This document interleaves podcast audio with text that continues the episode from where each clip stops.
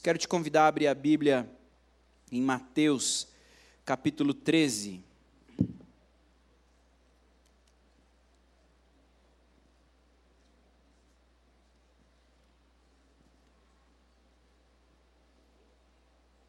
O pastor Roberto não está conosco, mas está tudo bem, pode ficar tranquilo, tá bom?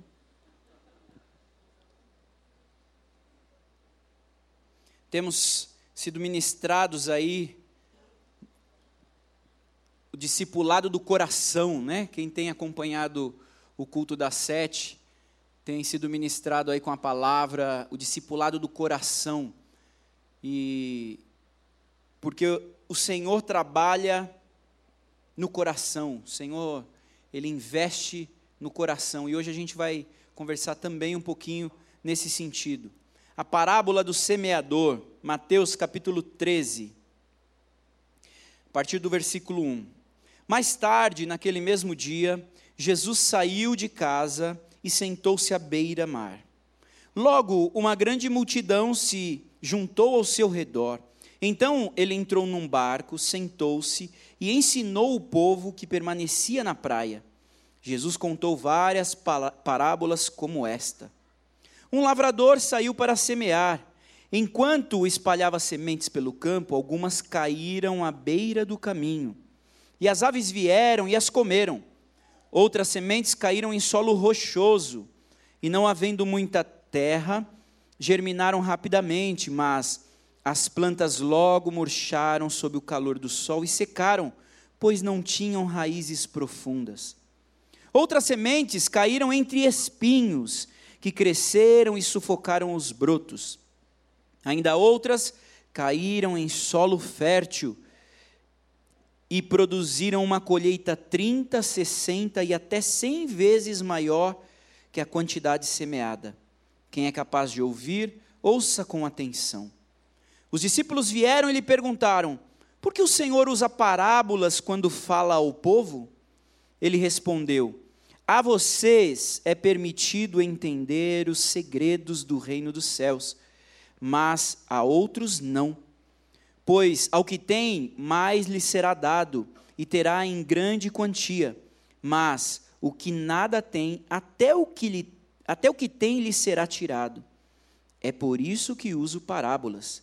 Eles olham, mas não veem, escutam, mas não ouvem nem entendem. Cumpre-se desse modo a profecia de, que Isaías diz: Quando ouvirem o que digo, não entenderão quando virem o que faço, não compreenderão, pois o coração deste povo está endurecido. Ouvem com dificuldade e têm os olhos fechados, de modo que seus olhos não veem, e seus ouvidos não ouvem, e seu coração não entende, e não se voltam para mim, nem permitem que eu os cure. Felizes, porém, são seus olhos, pois eles veem e seus ouvidos, pois eles ouvem. Eu lhes digo a verdade: muitos profetas e justos desejaram ver o que vocês têm visto e ouvir o que vocês têm ouvido, mas não puderam. Até aqui. Pai, diante da tua presença estamos, declarando que precisamos de ti, Senhor. Precisamos do que o Senhor tem para nós essa noite. Ministra de maneira clara e transparente a tua verdade para nós. Ministra, Senhor, de maneira livre e abençoadora o coração de cada um aqui. Declaramos que dependemos do teu Espírito Santo, que os nossos corações estejam preparados para receber aquilo que o Senhor tem para nós essa noite. Em nome de Jesus. Amém. Amém. Como disse, temos temos ouvido a palavra do Senhor aí baseado em Provérbios 4, 23, que, que nos alerta para guardar o coração. De tudo que você tiver que guardar, guarda primeiro o teu coração, pois dele procedem as fontes da vida, dele vem a vida. E, e nesse texto, Jesus está trabalhando o coração das pessoas. Jesus está ensinando sobre o coração das pessoas. É um texto aonde nesse capítulo Jesus fala oito parábolas. Jesus ali traz às pessoas que, ouvi, que o ouviam cerca de oito parábolas, trabalhando sobre o coração, trabalhando sobre a fé, trabalhando sobre a vida, trabalhando sobre a fé e a vida prática. E, e fica muito interessante pensar sobre alguns itens desse texto. Nós nós podemos perceber que muitas pessoas seguiam Jesus. A Bíblia fala que muitos estavam ali atentos ao que Jesus estava fazendo ou estava por fazer. Muitos começavam a se identificar com o que Jesus podia oferecer. E por isso talvez muitos o seguiam. Quando viam os milagres, quando viam as coisas acontecerem, quando viam a diferença entre Jesus e os mestres da lei, quando percebiam quem era Jesus e o que ele trazia, mesmo confrontando, mesmo anunciando com sinceridade, mesmo sendo direto, aquelas pessoas eram impactadas e eram atraídas por Jesus. E toda vez na Bíblia que a gente vê que Jesus saía para algum lugar, ele estava rodeado de gente. Toda vez que Jesus aparecia, ele estava rodeado de gente, parecia um artista, né? Se aquela época tivesse celular, tivesse câmeras, ter um monte de gente que ia querer, ô Jesus, deixa eu tirar uma selfie. Ou muitos iam chegar com o seu pedido: Jesus, eu preciso disso. Jesus, será que você não tem um emprego para mim, não?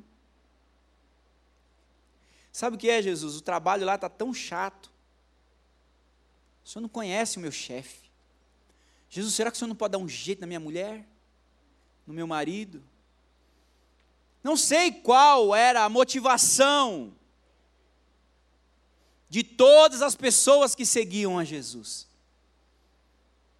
Podia ser podiam ser diversas as motivações. Mas eles estavam seguindo, havia uma multidão seguindo Jesus. E cada vez mais essa multidão aumentava, e cada vez mais essa multidão crescia, porque um chamava o outro, e um contava para o outro o que estava acontecendo. Sabe quando você está no shopping e aí de repente alguém fala assim: Uau, é o fulano? É o fulano. Aonde? Aonde? A gente teve o summit aqui, né? Esses dias, quinta, sexta e sábado. Quem esteve aqui nos cultos algum dia ficou sabendo que o Cacá viria algum dos dias. Foi a gente anunciar que o Cacá viria, as inscrições acabaram. Foi uma benção isso. A estratégia foi boa. Mas a direção decidiu não avisar que dia o Cacá viria. Porque talvez alguns iriam querer vir só no dia do cacá. É claro, isso faz parte da gente. Não se sinta acusado de jeito nenhum, irmãos. Porque isso é humano. É, faz parte da nossa natureza humana. A gente sempre procura pessoas para admirar, quando não para idolatrar. A gente sempre procura exemplos. A gente sempre procura se identificar com alguém que parece melhor que a gente ou que a gente julga, ou que a sociedade mostra ser mais importante, pelo menos. Mas qual seria a motivação daquelas pessoas seguindo Jesus? Muitas delas. E qual tem sido a motivação do nosso coração em seguir Jesus? Como está o nosso coração? Como está o teu coração, meu irmão? seguindo a Cristo, estando aqui essa noite, estando aqui todas as semanas. Como está o nosso coração? E essa fica sendo uma pergunta, porque nós somos pessoas, somos seres que influenciamos e, e, e, e somos influenciados. Não adianta você falar assim, ah, ninguém me influencia, não, sou mais eu. Nós somos influenciados. Nós recebemos influência. Você recebe influência desde que você nasceu, antes de você nascer. Quando você chegou, você já chegou com uma expectativa familiar. Havia uma expectativa sobre você. Talvez o seu berço, o seu quarto já estava montado, as suas roupas já estavam definidas. Isso se trata de expectativas. A grande maioria de nós torce para o time que o nosso pai ou avô torcia. Eu mesmo sou assim. Nem de futebol eu gosto, mas eu torço para São Paulo. É estranho eu não gostar de futebol, né? É, mas eu gosto de carro. Se é, é uma coisa de menino, né? Bom, por que, que eu torço para São Paulo? Torço. Que, que eu torço para São Paulo? Por causa do meu vô. Meu vô era São Paulino. Meu vô gostava do São Paulo. E eu tenho memórias minhas com meu vô e meu vô me falando sobre São Paulo. Então isso traz uma memória afetiva. Me influenciou. E aí eu fico brincando com os corintianos, fico brincando com os amigos. Mas quando fala de, de nome de jogador, de time, de jogo, esquece.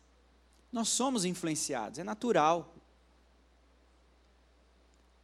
Mas o coração também acaba sendo influenciado, muitas vezes pela motivação da massa, pela motivação de quem está ao nosso redor.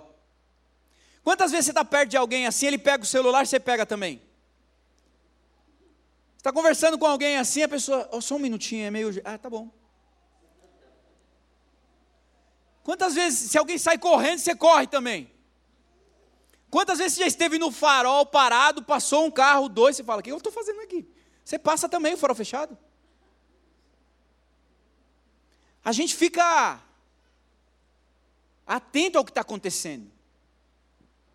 Falando de, de time, falando, usando o exemplo de torcida organizada como influência. Olha o que as torcidas não são capazes de fazer Olha só o que uma pessoa muitas vezes pacata, calma, serena, tranquila, de repente vai e se torna tão agressivo, ao ponto de ferir seriamente outra pessoa, só porque a camisa era diferente, era de um outro time. A massa nos influencia, a galera mexe com a gente.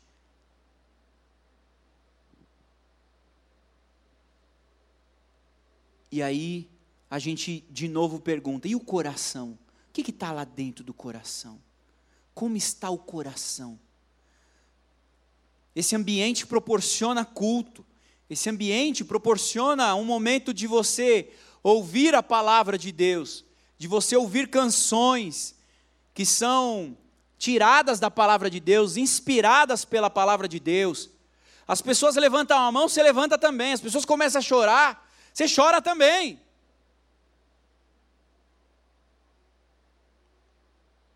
Muitas vezes estamos sendo influenciados pelo meio que estamos. Mas como vai o nosso coração?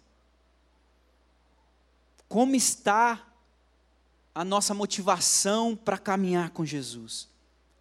Jesus, nesse texto, ele começa a falar para muitas pessoas, porque as pessoas o seguiam, as pessoas estavam ali, queremos o que esse homem tem para nos dar, as pessoas estavam atentas, e ele começa a ensinar aquela multidão, e ele ensina por parábolas, e ele começa a ensinar com histórias, né? Então, parábola é uma história fictícia com elementos naturais para explicar o mundo espiritual. Jesus usava desse recurso. Então ele pegava elementos naturais, como a semente, o semeador, o caminho, a terra, os espinhos, para explicar questões espirituais. E isso acontece em todas as parábolas. E Jesus vinha ensinando dessa maneira, colocando em histórias dessa maneira. E eu tenho certeza que muitos não entendiam e ficavam lá assim, hum, nossa, sábio esse homem, né? A maioria das vezes quando a gente fala que alguém é sábio é que a gente não entendeu o que aquela pessoa falou, né? Pastor Robério mesmo, eu tenho que ficar ouvindo duas, três vezes e falar assim, nossa, foi profundo. Ele mesmo brinca, foi profundo, foi profundo, foi lá para o fundo.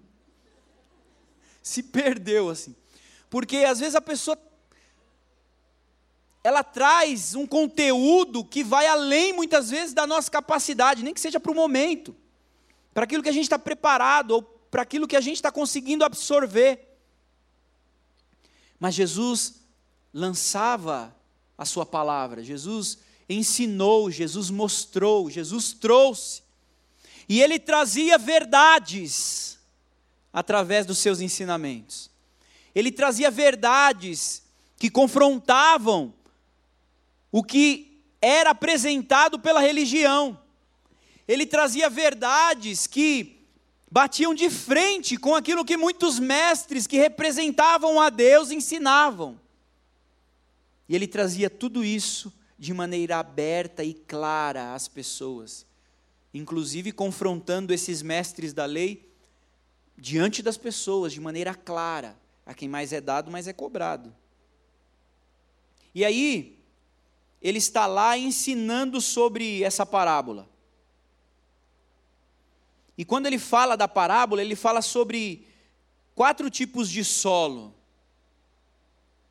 Ele fala sobre quatro tipos de solo. O primeiro solo foi o caminho, a beira do caminho.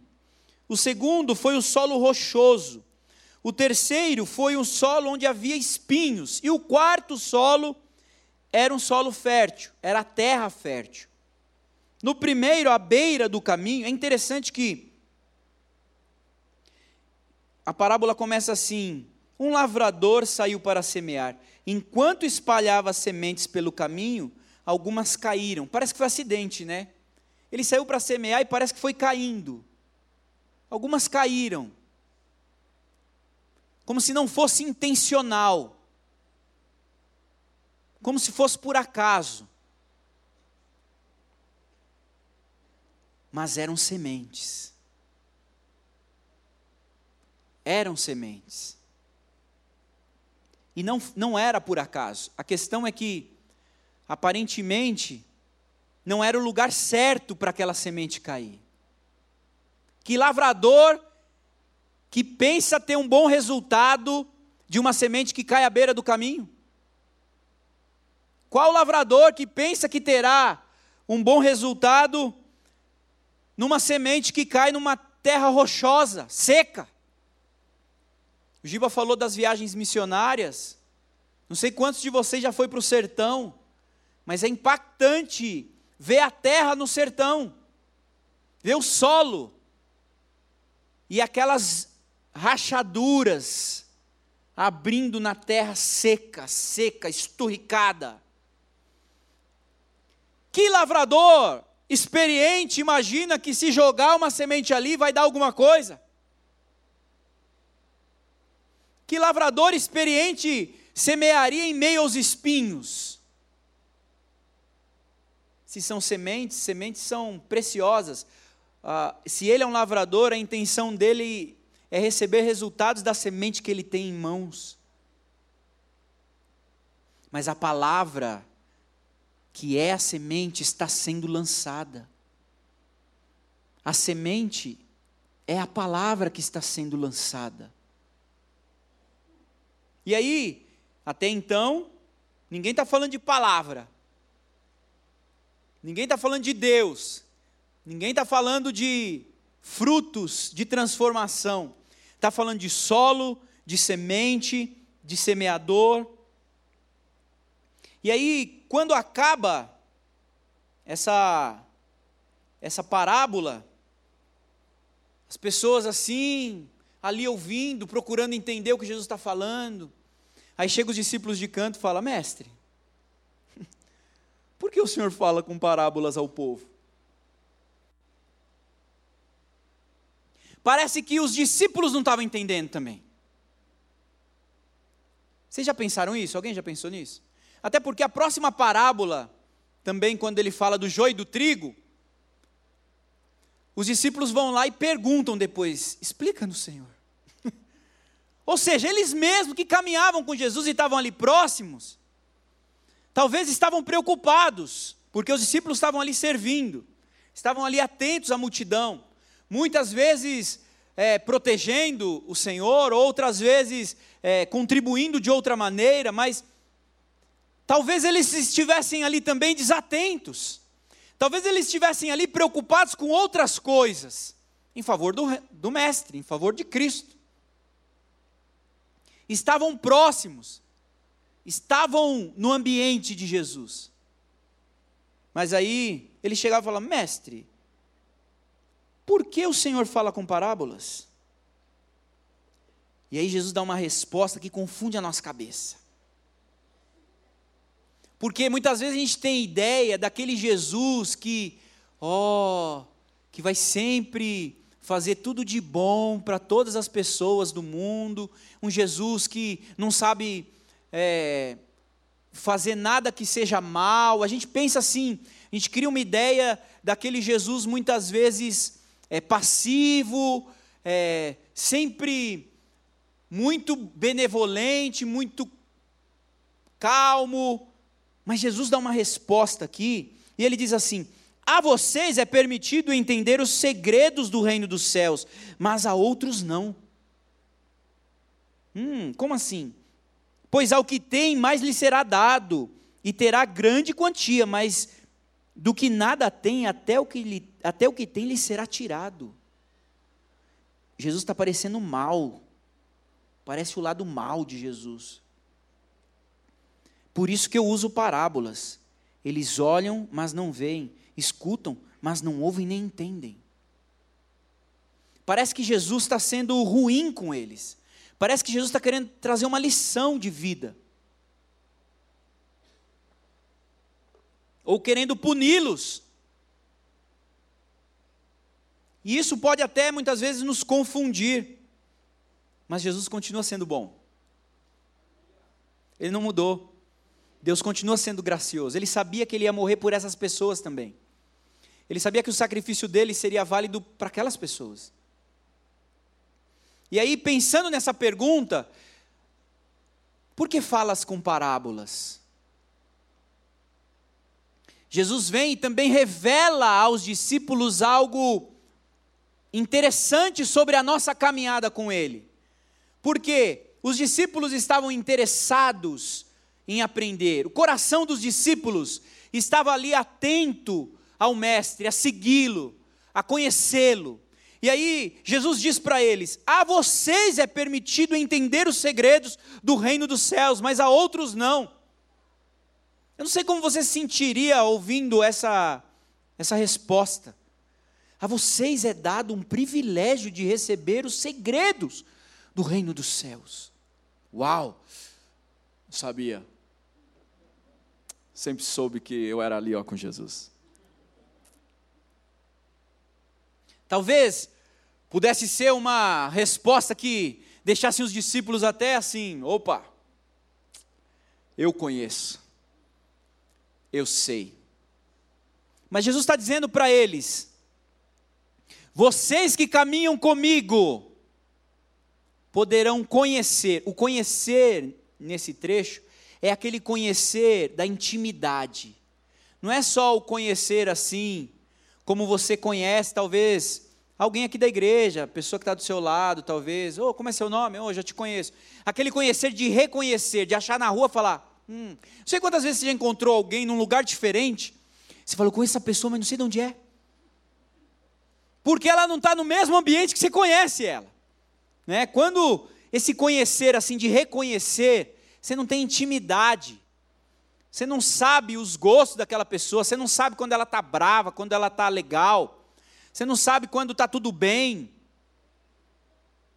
Quando você não conhece, você não tem intimidade com a pessoa. Jesus está dizendo aqui: a vocês é dado o privilégio de conhecer, ter intimidade com os segredos, os mistérios. Vocês têm segredos? Todos nós temos segredos, né? Mas, para quem você revela os seus segredos? Quem será nessa terra que é digno de conhecer um dos seus segredos? Não é assim? Segredo é segredo, gente. Segredo é coisa de gente íntima. Segredo é coisa de quem você confia. Segredo é para quem já conquistou o seu coração. Segredo é para quem recebe o privilégio de te conhecer, de conhecer a tua intimidade e de ganhar o teu coração. A gente não sai falando segredo assim para quem a gente encontra na rua. Oi, tudo bem? Não, não está tudo bem. Na realidade está uma porcaria a minha vida. A gente disfarça, a gente caminha. Mas se você encontra, chega diante de um amigo, aquele amigo mesmo, que ele olha para você, às vezes ele nem precisa perguntar. Ele já fala, vamos conversar? Acho que você não está bem. É verdade, eu não estou bem. Porque tem intimidade. E Jesus está dizendo isso para os seus discípulos: a vocês é dado o privilégio de conhecer os segredos do reino dos céus. Ah, o reino dos céus! O reino dos céus, meu irmão. Ele está falando do reino de Deus. Ele está falando do melhor lugar que pode existir. Ele está falando da vida perfeita que Deus sonhou para nós. Está falando da vida plena. Está falando daquilo que preenche, daquilo que não há dor, não há tristeza, não há angústia. Ele está falando da vida que Jesus conquistou. Ele está falando do plano perfeito de Deus. É o reino do céu. O reino de, do céu para a terra, mas o reino de, dos céus, o reino de Deus, para mim e para você, como filho de Deus. A vocês é dado o privilégio, é permitido conhecer esse reino, os segredos desse reino. E aí, a gente vê que há um privilégio naquele que caminha com Deus, caminha com Cristo. A exemplo da parábola, muitos só iam entender o que Jesus estava ensinando caminhando com ele. A multidão estava ali, muitos eram curados, muitos eram impactados, muitos eram libertos, voltavam para casa, uhul. Mas estava tudo bem, o seu problema estava resolvido. Quem é Jesus? Ah, Jesus é a pessoa que me curou. Onde ele está? Ah, não sei não, viu? Deve estar tá por aí. Porque não precisavam mais caminhar com ele. Muitos tinham conseguido o que queriam. A motivação do seu coração tinha sido alcançada mas haviam aqueles que estavam próximos e queriam estar mais próximos, e onde Jesus ia, eles estavam perto. Para onde, quando Jesus levantava, eles levantavam, quando Jesus sentava, eles sentavam. Estavam ali, querendo mais, e mais, e mais, e era esses que podiam conhecer um pouquinho mais. Aí eles ouviam a explicação depois da parábola. A parábola não vinha para eles assim, plim, Shazam já que vocês tiveram o privilégio de conhecer, recebam a palavra. Puf! Vinha na caminhada.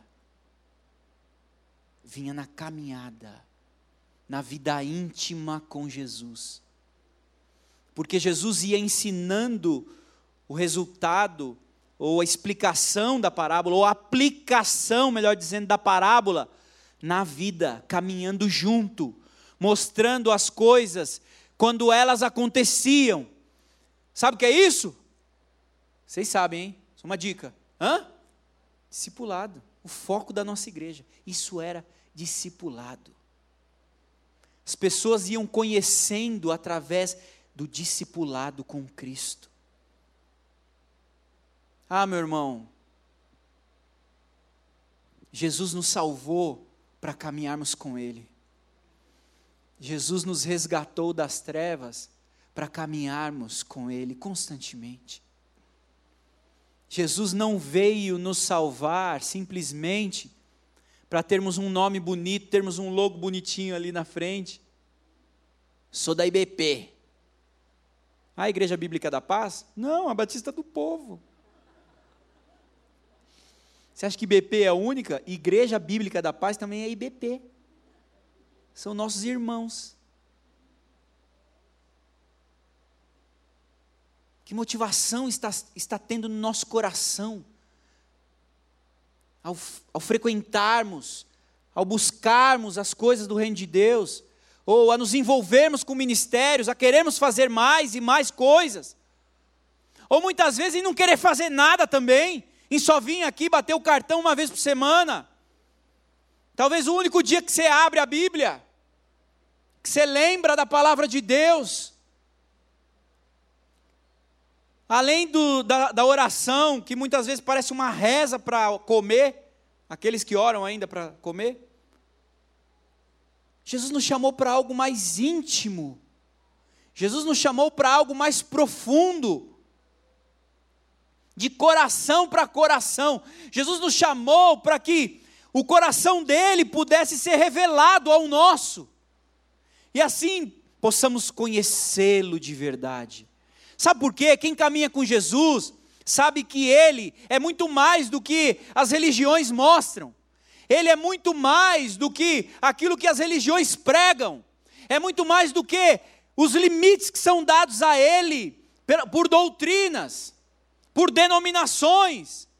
Quem decide caminhar com Jesus é, sabe que é muito mais do que seguir a um líder religioso. É muito mais do que ser de uma denominação. Ou ainda, é muito mais do que receber uma bênção. Caminhar com Jesus é muito melhor, é muito mais gostoso, é muito mais saudável para nós do que ser abençoado por Ele com algo que a gente precisa. Porque o que a gente mais precisa é dele. Quando Ele está conosco, quando nós estamos com Ele, tudo fica leve, tudo fica tranquilo. As lutas, as dificuldades, como o Giba mencionou aqui, as nossas leves e momentâneas dificuldades não são comparadas com aquilo que há de. Sabe quem falou isso, gente? Foi Paulo. Você já você sabe o que esse homem sofreu? Ele já foi tido como morto, gente. De tanto que bateram nele, largaram e falaram, já morreu, deixa aí. Aí ele levantou, né?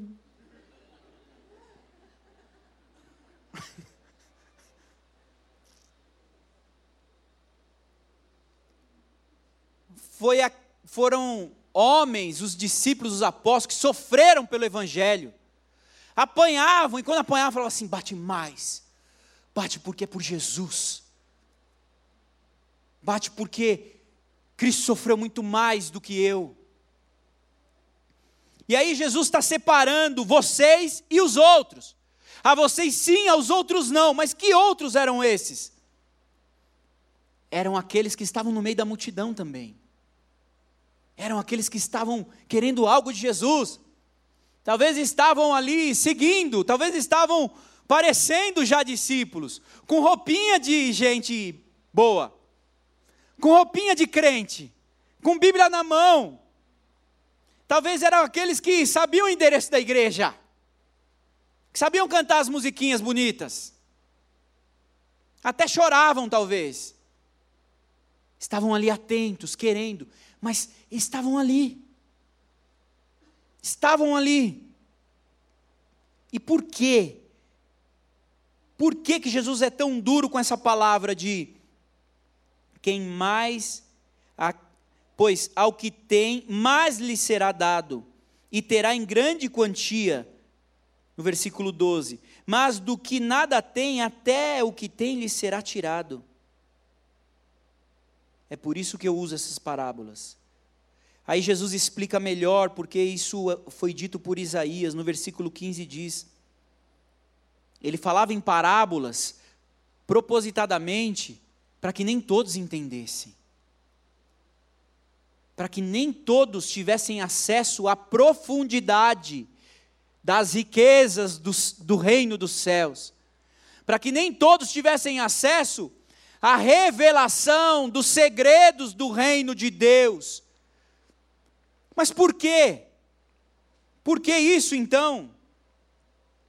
Porque muitos estavam ali só procurando a cura de um milagre, só procurando a resposta de uma oração, a solução de um problema. E o que eles, o que eles queriam, eles recebiam. Muitos dos, dos que Jesus curou não voltavam, ao exemplo dos dez leprosos.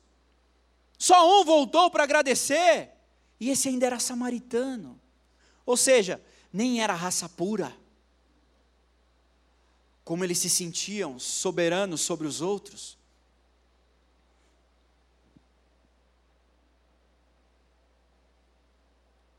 Olha o que o versículo 15 diz: Pois o coração deste povo está endurecido. Ah, o coração deste povo está endurecido. A exemplo ou na aplicação da parábola, o coração é o solo. O coração é o solo. o coração desse povo está endurecido. Quando a palavra fala coração, ela traz quatro aplicações. Né? É, ou seja, há quatro sentidos quando a Bíblia usa a palavra coração, cardia. Ou ele é físico, que é o nosso coração que está batendo aí, com certeza, está bombeando sangue para o teu corpo, levando vida e trazendo morte. Sabia que o coração faz isso? O coração leva o sangue limpo e traz no sangue sujo as bactérias para serem purificadas pelo rim. E ali ele leva de novo o coração limpo com as proteínas, vitaminas, sais minerais para o seu organismo, e ele traz tudo aquilo que não presta e é purificado no rim. E aí volta, e o coração é que está bombeando isso, levando vida, trazendo morte, levando vida, tirando a dor, tirando a morte. Ok, isso é só o físico. Que mais? Também era usado como o lugar central da vida. Então, quando fala coração, fala da essência da vida. Mais do que o lugar físico, essa essência que ela é subjetiva, não é uma coisa física, mas fala-se do coração, no sentido metafórico. Também entendido como alma ou mente, lugar dos pensamentos, das paixões, dos desejos, apetites. Coração, na palavra de Deus, também está se referindo à mente, também está se referindo à alma. Outra coisa, o lugar do entendimento. Hoje, em algumas situações a gente separa coração, o lado mais emotivo, mais emocional, e a mente, o lado mais racional. Mas na palavra de Deus, o coração, quando fala coração, está se referindo também à mente, ao raciocínio, às faculdades mentais, o lugar da inteligência, aonde está a sua vontade, aonde o caráter está. E aí Jesus está falando: este povo está com o coração endurecido.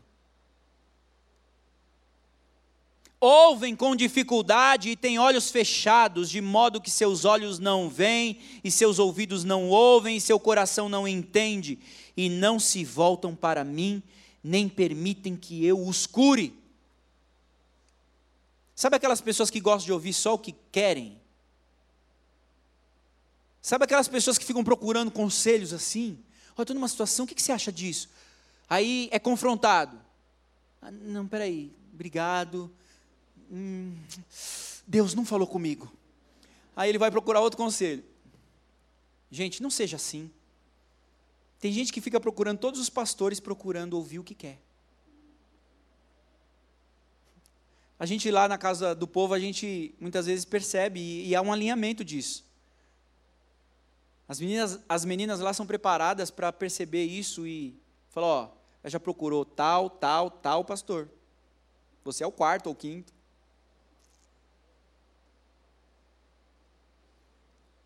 Muitas vezes isso é o coração endurecido, endurecido para a palavra de Deus.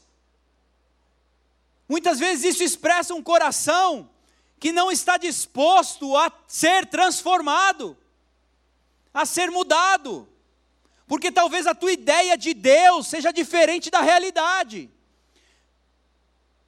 Nós sabemos que muitas vezes tem sido pregado um Deus que faz tudo o que eu quero. É mais o gênio da lâmpada do que Deus. Ah, tenho três pedidos para fazer, ele tem que fazer o que eu quero. E talvez essa seja a ideia errada da igreja como um todo no nosso século. Um Deus que está lá para nos servir. Um Deus que, se eu der, Ele tem que me dar. Medida dobrada, recalcada, sacudida, transbordante. Um Deus que está ao meu serviço. Esse não é o nosso Deus.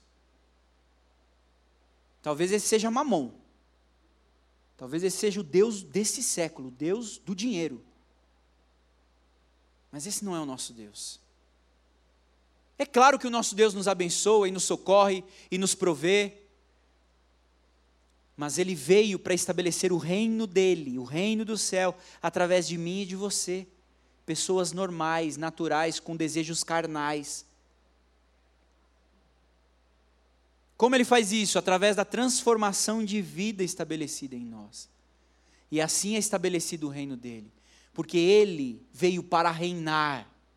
E não simplesmente para ficar suprindo e servindo a nós com os nossos desejos íntimos egoístas. Ele veio para reinar. Por isso que ele te abençoa. Por que Jesus fazia milagres? Para que as pessoas pudessem perceber o poder que havia nele.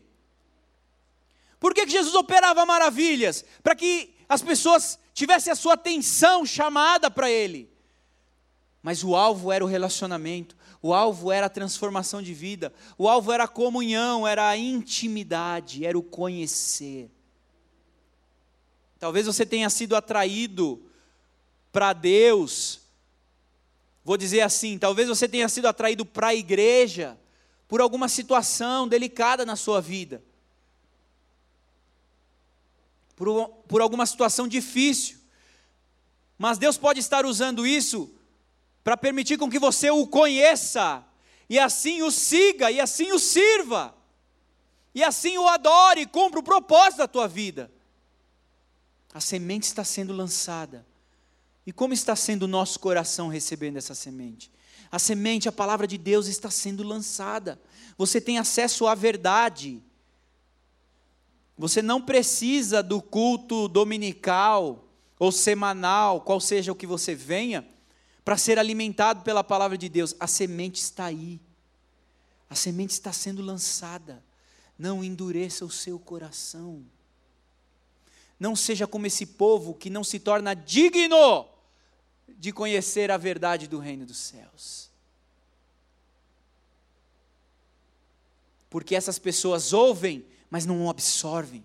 Elas vêm, mas elas não vai. Elas vêm, mas não enxergam. Elas são tocadas. Elas veem as coisas acontecendo, ouvem, sentem, mas não se rendem. E o coração permanece endurecido. Como está o nosso coração?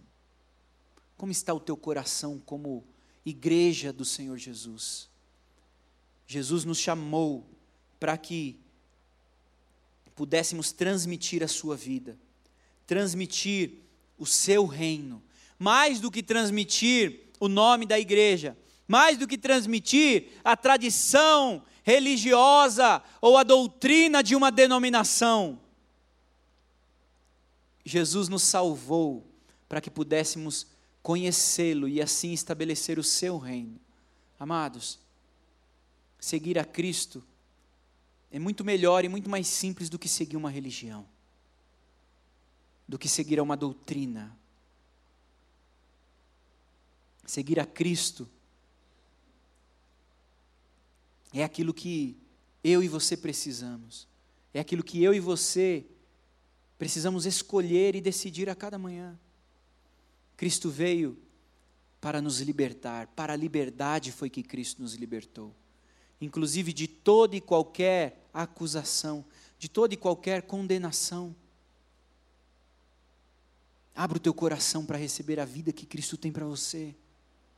Esteja disposto, seja confrontado pela verdade.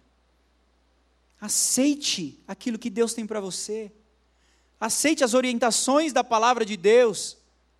Porque senão, talvez você possa ter o coração como essa aqui, a semente caiu, mas você não entendeu a palavra, você não aceitou e logo ela se perdeu.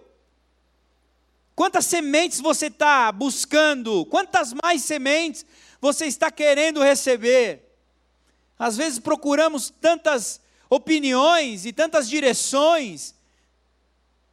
A palavra de Deus é a semente que você precisa no teu coração. Não permita com que o teu coração seja como o solo rochoso, que a semente até começa a dar fruto. Dá fruto não, ela começa a, a, a crescer ali, ela, a, as raízes vão, mas está seco, não, a raiz não aprofunda. E aí vem a luta, vem a dificuldade, vem a dúvida. Como nós temos sido confrontados com a dúvida. Como os nossos jovens têm sofrido nas universidades com a dúvida, com a pressão. Pressão no confronto com a fé, confronto com o sobrenatural, confronto sobre o poder de Deus. Não permita que o teu coração seja como esse solo, a palavra de Deus está sendo lançada. Não permita que as dificuldades da vida, como nos espinhos, ou como as tentações, como os problemas com o dinheiro, os problemas com as nossas necessidades humanas nos impeçam de absorver a palavra e de ser alimentados pela palavra e de crescer na palavra e crescer na intimidade. O reino dos céus é revelado para aqueles que caminham com Jesus. Não para aqueles que vêm na igreja toda semana, apenas, mas naqueles que caminham com Jesus. Vamos orar? Eu queria que você abrisse o teu coração e orasse nesse sentido. E você fizesse essa pergunta para você mesmo: como está o meu coração? Eu queria que você buscasse sondar o teu coração e procurasse olhar para dentro de você e permitir que o Senhor olhe para dentro de você. Qual tem sido a minha motivação em estar aqui? Como está o meu coração? O que tem me impedido de servir ao Senhor de verdade? O que tem me impedido de absorver aquilo que é de Deus para mim? O que, que tem me impedido de aceitar a graça de Deus? a graça que põe qualquer religião no bolso, a graça que supera qualquer doutrina que me condena. Espírito de Deus, eis aqui os nossos corações, eis aqui a nossa vida, Senhor, eis aqui, ó Deus, o teu povo que te segue, sim, que se reúne porque está aqui para te adorar, para te engrandecer Tu sabes como está o coração de cada um de nós.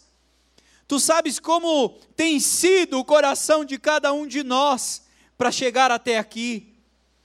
Deus, nós reconhecemos que dependemos da tua palavra, reconhecemos que dependemos do que o Senhor tem para nós, para sermos alimentados, sim, para termos o nosso espírito alimentado e fortalecido. Reconhecemos que as nossas fontes estão em Ti, mas tantas outras fontes vêm bater à nossa porta, Senhor. Tantas outras opções e oportunidades vêm muitas vezes para nos distrair, para nos tirar do reino dos céus, para nos tirar do centro da tua vontade, ou para nos roubar a intimidade contigo. Quantas vezes o problema, quantas vezes a dúvida, quantas vezes as questões dessa vida, que às vezes, na maioria delas, fazem tanto sentido, se levantam para nos enfraquecer, para enfraquecer as raízes da semente da tua palavra no nosso coração. Vem Espírito de Deus sobre nós, a tua igreja. Vem Espírito de Deus sobre nós, o teu povo. E nós te pedimos, vem arar o solo do nosso coração. Vem, Senhor, regar, vem preparar o nosso coração para que recebamos a tua palavra, Senhor, para que recebamos a tua verdade. Tu sabes como cada um aqui, Senhor, ah, tu sabes a idade espiritual de cada um aqui, tantos ainda são imaturos, novos na fé, e ainda estão num processo de te conhecer, no processo de entender o que está acontecendo. Tantos outros são antigos na fé. Deus, independente, vem arar e preparar o nosso coração. Não permita que as dificuldades endureçam o nosso coração. Não permita, Senhor, que ah, os problemas, os medos dessa vida, não permita que diagnósticos impeçam o nosso coração de receber aquilo que tu tens para nós. Nós te agradecemos porque somos a tua igreja, o teu povo, chamado por ti para brilhar a tua luz, para estabelecer o teu reino. Sim, para viver baseado no teu reino, não no reino desse mundo. Para estarmos na forma do teu reino, não na forma desse mundo para conduzir a nossa vida e sermos conduzidos, estabelecidos naquilo que é teu, Senhor. Nós te agradecemos pelo privilégio de poder entender e conhecer os mistérios, os segredos do teu reino. Te agradecemos por isso, Senhor. Te agradecemos por tua graça sobre nós que não desiste, não desiste de preparar o nosso coração, não desiste de lançar a semente, não desiste de regar, não desiste até que haja fruto, até que haja vida, até que haja transformação. Obrigado por tua graça que se renova. Sim, se renova. Se renova para que os teus propósitos se cumpram. Aquilo que é teu se cumpra em nome de Jesus.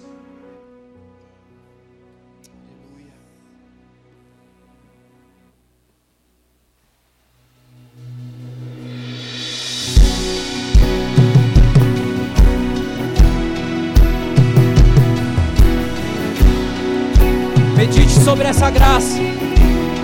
Agradeça.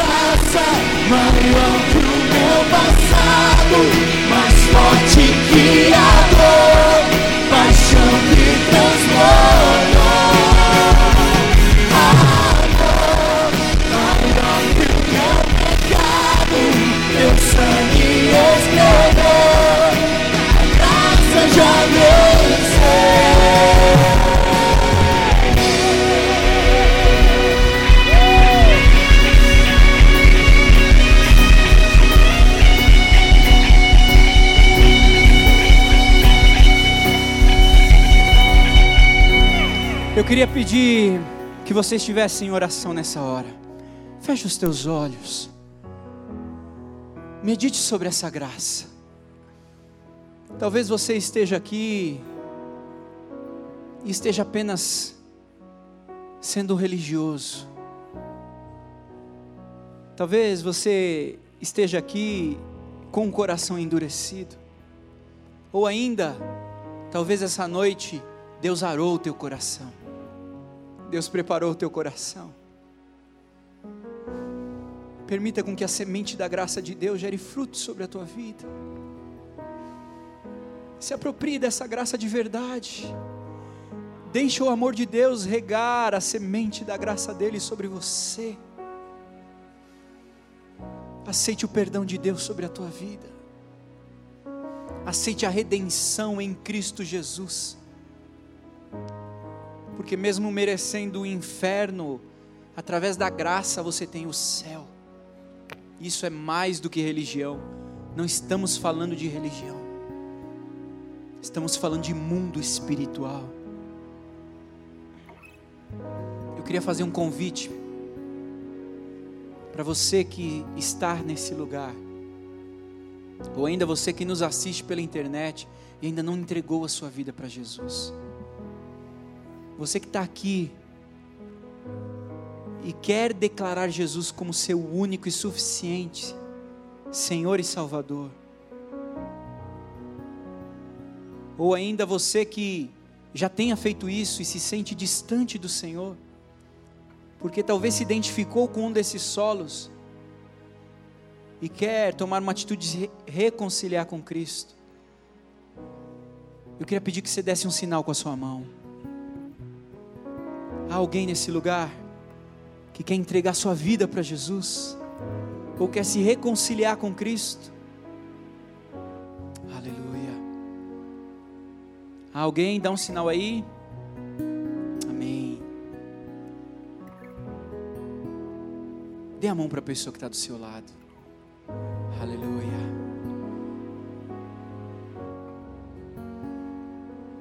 O reino dos céus é muito maior que a igreja. O reino dos céus vai muito além do que a gente pode entender como igreja. Se aprofunde nesse reino. Permita viver esse reino. Lá no teu trabalho. Lá nos teus estudos, no teu relacionamento familiar. Permita com que as sementes da palavra de Deus, da graça, do amor, gerem frutos sobre você aonde quer que você esteja. Deus, te agradecemos mais uma vez,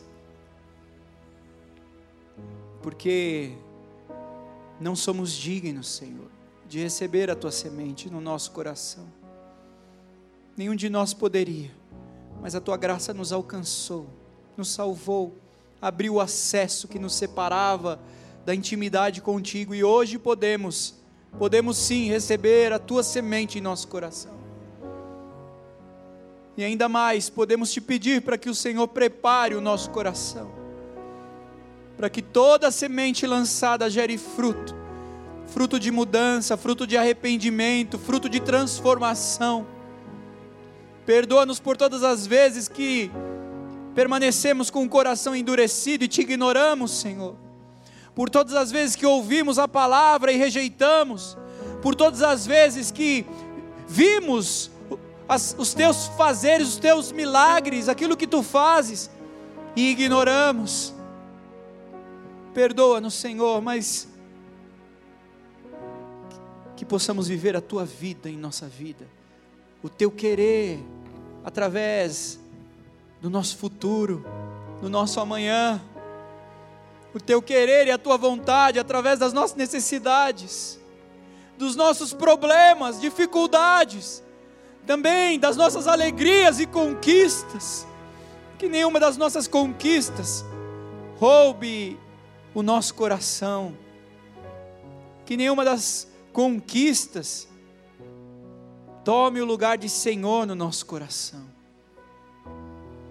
Leva-nos em paz e segurança para uma semana frutificando a tua palavra e o teu reino nessa terra, em nome de Jesus.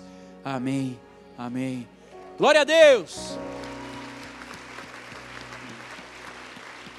Deus abençoe, meu irmão.